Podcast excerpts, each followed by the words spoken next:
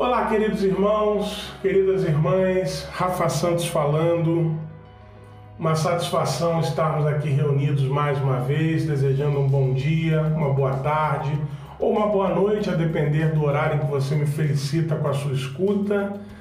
Nessa que é a edição de número 40 do nosso projeto 5x5 com Emmanuel, onde dedicamos cinco minutos né, do nosso dia para leitura e reflexão em cima de algum texto retirado da obra da coleção Fonte Viva psicografada por Chico Xavier. Hoje nós estamos no livro Fonte Viva, no seu capítulo 160, cujo título é Na Luta Vulgar. E é um capítulo muito pertinente ao momento que nós vivemos e que diz respeito a todas aquelas pessoas que professam uma fé que, assim como a doutrina espírita, tem absoluta convicção e certeza de que a morte é apenas uma consequência natural da existência e que a vida por si continua. Isso é um princípio básico de diversas religiões. E é uma premissa doutrinária do Espiritismo.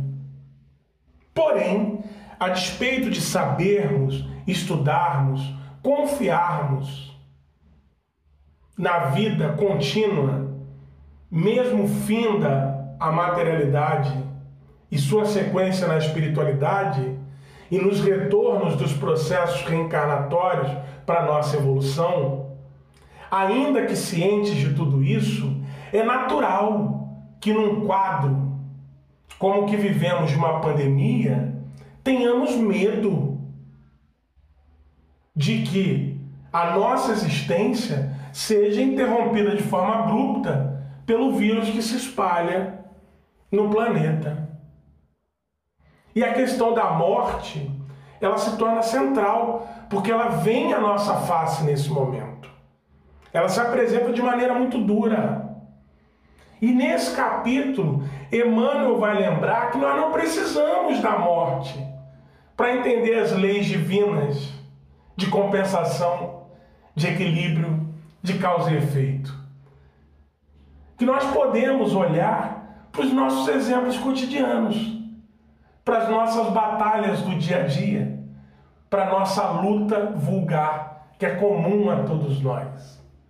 Que quando nós, por exemplo, somos indiferentes à dor do outro, isso naturalmente nos distancia dos outros. O que terá como consequência, quando nós sentirmos dor, não haverá ninguém próximo o suficiente a fim de se compadecer com aquilo que nos dói. Não é crime e castigo, é causa e efeito. Se eu ajo com os outros, com meus familiares, com muita severidade, eu estou dizendo para eles que é assim que é a forma como eu encaro a vida. E eles então, como consequência, agirão comigo de forma severa. Agora, se eu sou alguém que, quando procurado, dedica uma palavra de otimismo, muito provavelmente, quando buscar outras pessoas, receberei de volta termos de esperança. Porque assim é o processo da lei divina. E essa é a questão a que nos propomos. Como estamos agindo diante desse momento de luta individual, de reencontro para conosco mesmo? O que nós estamos plantando? Porque Emmanuel vai nos lembrar que todo dia é tempo de semear e todo dia é tempo de colher. Não é preciso atravessarmos as sombras do túmulo para conhecermos essa beleza da justiça, da providência, de que aquilo que ofertamos ao mundo, o mundo nos oferta de volta. Que nós sejamos capazes de, em momentos como esse, tão carentes de esperança, de fé, de conforto, de carinho, expressarmos a nossa gratidão ao Pai através da disseminação desses sentimentos entre todos aqueles que nos rodeiam. Para quem sabe, sermos credores de, no momento em que precisarmos, recebermos também tudo isso a nosso próprio favor. Eu agradeço a sua atenção e nós nos encontramos em mais uma edição do Projeto 5x5. Até lá!